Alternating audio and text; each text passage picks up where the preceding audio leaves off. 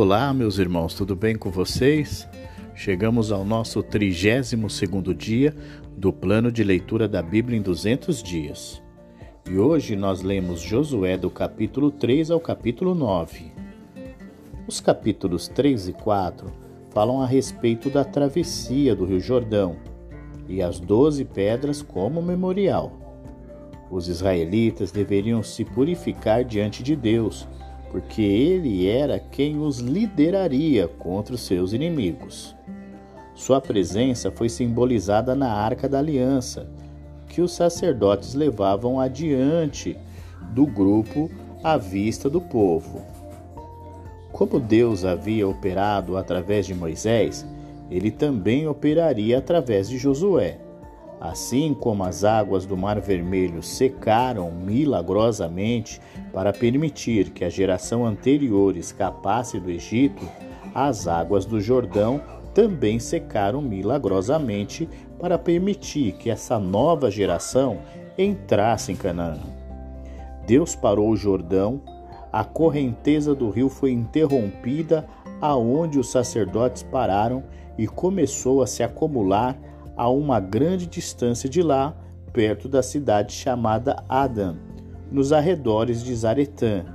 E a água abaixo daquele ponto correu para o Mar Morto, até o leito do rio se secar. Os sacerdotes então ficaram no meio do leito seco do rio, até que todas as pessoas cruzaram. Doze homens, um de cada tribo, foram então enviados de volta para tirar doze pedras do leito do rio, para serem montadas no local onde as pessoas acamparam naquela noite como um memorial do grande evento do Senhor. Josué montou outro memorial de doze pedras no meio do próprio rio, antes que o rio retornasse ao seu fluxo normal. Esses eventos notáveis fizeram com que o povo desse a Josué a mesma honra e respeito que anteriormente haviam dado a Moisés. Depois que o povo estabeleceu seu acampamento em Gilgal, a leste de Jericó, Josué pegou as doze pedras que os homens haviam trazidos do rio e montou um memorial. O capítulo 5 fala a respeito dos cananeus quando ouviram falar milagrosamente da travessia do Jordão pelos israelitas, o que fizeram com que eles ficassem cheios de medo. A segunda cerimônia da circuncisão também trata-se no meio do povo em Gilgal. O campo de Israel em Gilgal se tornou um centro da campanha de batalha que se seguiria. Mas antes que o povo pudesse receber a terra que Deus lhes havia prometido na aliança, eles tiveram que renovar a sua relação de aliança com ele. Durante os 40 anos anteriores, o povo de Israel havia envergonhado a si próprio por ser desobediente e incrédulo. Eles até abandonaram o primeiro requisito da aliança, que era a circuncisão de todos os filhos homens recém-nascidos. A circuncisão era o sinal da aliança.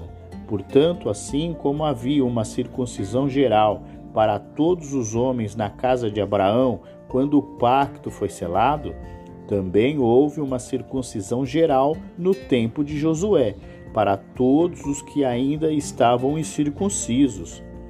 A cerimônia os selou como povo de Deus, que herdaria a terra prometida a Abraão na aliança. Com a conclusão da circuncisão, o povo poderia celebrar a Páscoa. A viagem do Egito para Canaã estava agora oficialmente encerrada e, portanto, cessou o suprimento diário milagroso, o maná. Um mensageiro de Deus apareceu a Josué para lembrá-lo do que Deus, de que Deus era o comandante do exército de Israel. Josué, Josué caiu aos seus pés e o adorou. Para ele, parecia que Deus havia assumido temporariamente a forma humana. O capítulo 6 trata das conquistas das terras. A destruição de Canaã pelo povo de Israel não foi meramente para ganho político ou material. tinha um propósito religioso e moral no plano de Deus. Ele dera tempo aos cananeus para se arrependerem, e o caso de Raabe mostra que qualquer um que se afastasse de seus pecados e cresce no Deus de Israel poderia ser salvo. Mas os cananeus, é, como um todo, na sua iniquidade, é, continuaram, e aquilo foi tão grande que havia chegado o momento do julgamento. No caso de Sodoma e Gomorra, Deus havia usado as forças da natureza para trazer a destruição. No caso dos cananeus, ele usou seu povo, Israel.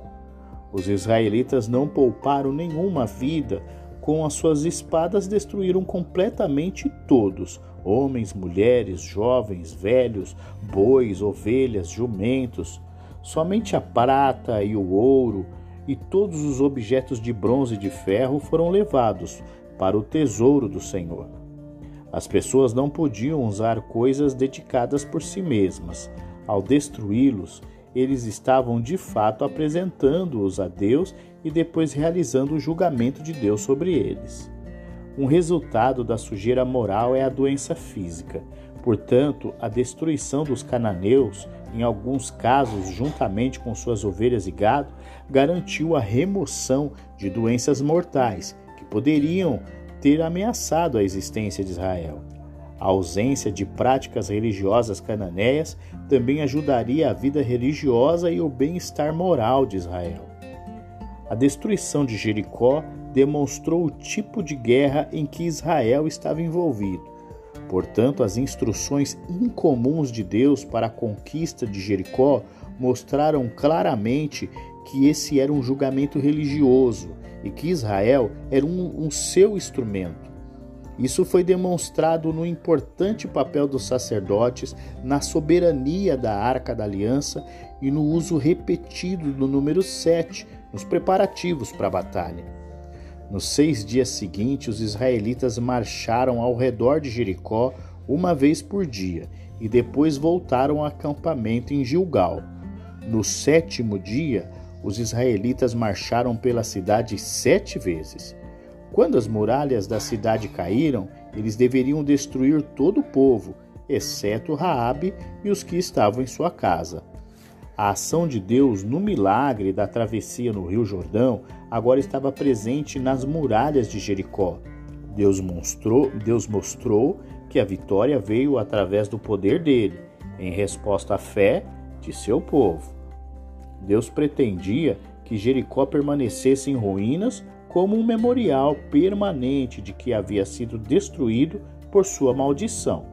Se alguém reconstruísse a cidade, a maldição passaria para ele e, como consequência, sofreria até a perda dos seus próprios filhos. O capítulo 7 de Josué fala a respeito da derrota dos, dos israelitas por causa do pecado de Acã. Deus ficou irado porque Israel não havia sido totalmente obediente a ele na conquista de Jericó. Um deles, Acã, secretamente guardou para si aquilo que era separado para o Senhor. Portanto, quando os israelitas partiram para atacar a cidade muito menor de Ai, Deus permitiu que fossem levados de volta e sofressem perdas. Josué ficou angustiado não apenas porque Israel havia sido derrotado, mas porque a derrota deles encorajaria os cananeus. Se todos os cananeus unissem forças, Israel poderia ser destruído. Em resposta à oração desesperada de Josué, Deus lhe disse o motivo da derrota de Israel. O pecado de Acã fez com que a aliança de Deus com a nação quebrasse causando esse desastre. A maldição de Deus sobre Jericó passou automaticamente para quem guardou aquilo que era separado para Deus, e através dele também para Israel. A nação só poderia ser salva se fosse eliminado do meio deles aquilo que havia sido separado para destruição. Através do ritual de sorteio, Josué descobriu que Acã era a pessoa culpada. A confissão de Acã confirmou que a sua escolha estava correta. Então Josué ordenou que alguns homens fossem depressa até a tenda de Acã, e de fato eles encontraram todos os objetos enterrados e trouxeram até Josué. Assim, Deus determinou a destruição de Acã e de sua família e tudo o que lhe pertencia. Os capítulos 8 e 9 tratam da vitória no centro de Canaã. Agora que os israelitas haviam removido a causa de sua derrota, Deus prometeu a vitória a Josué sobre a cidade de Ai. Mesmo com a garantia da vitória de Deus, Josué planejou um ataque completamente. Uma companhia de soldados iria atrair os homens de Ai para fora da cidade para lutar e então uma segunda companhia sairia do esconderijo para atacar Ai pela retaguarda. O plano funcionou perfeitamente. Quando a primeira companhia israelita expulsou o inimigo, Ai ficou indefeso. A segunda companhia israelita capturou a cidade. Os homens de Ai, apanhados entre os dois grupos de soldados, foram exterminados. Os israelitas mataram as pessoas presas dentro de Ai após as quais saquearam a cidade e as queimaram. Tendo agora aberto o caminho, Josué levou seu povo a Siquém, cerca de 30 quilômetros adiante. Deus havia instruído anteriormente o povo, por meio de Moisés, que logo que possível, após a entrada em Canaã, eles deveriam ir a Siquém para prometer a sua obediência à aliança. Antes de tudo, Josué construiu um altar sobre o qual as pessoas ofereciam sacrifícios que expressavam dedicação e comunhão. Josué também escreveu a lei de Deus em pedras que ele estabeleceu em Siquém, para lembrar ao povo o estado de vida que Deus estabeleceu para eles em sua nova terra.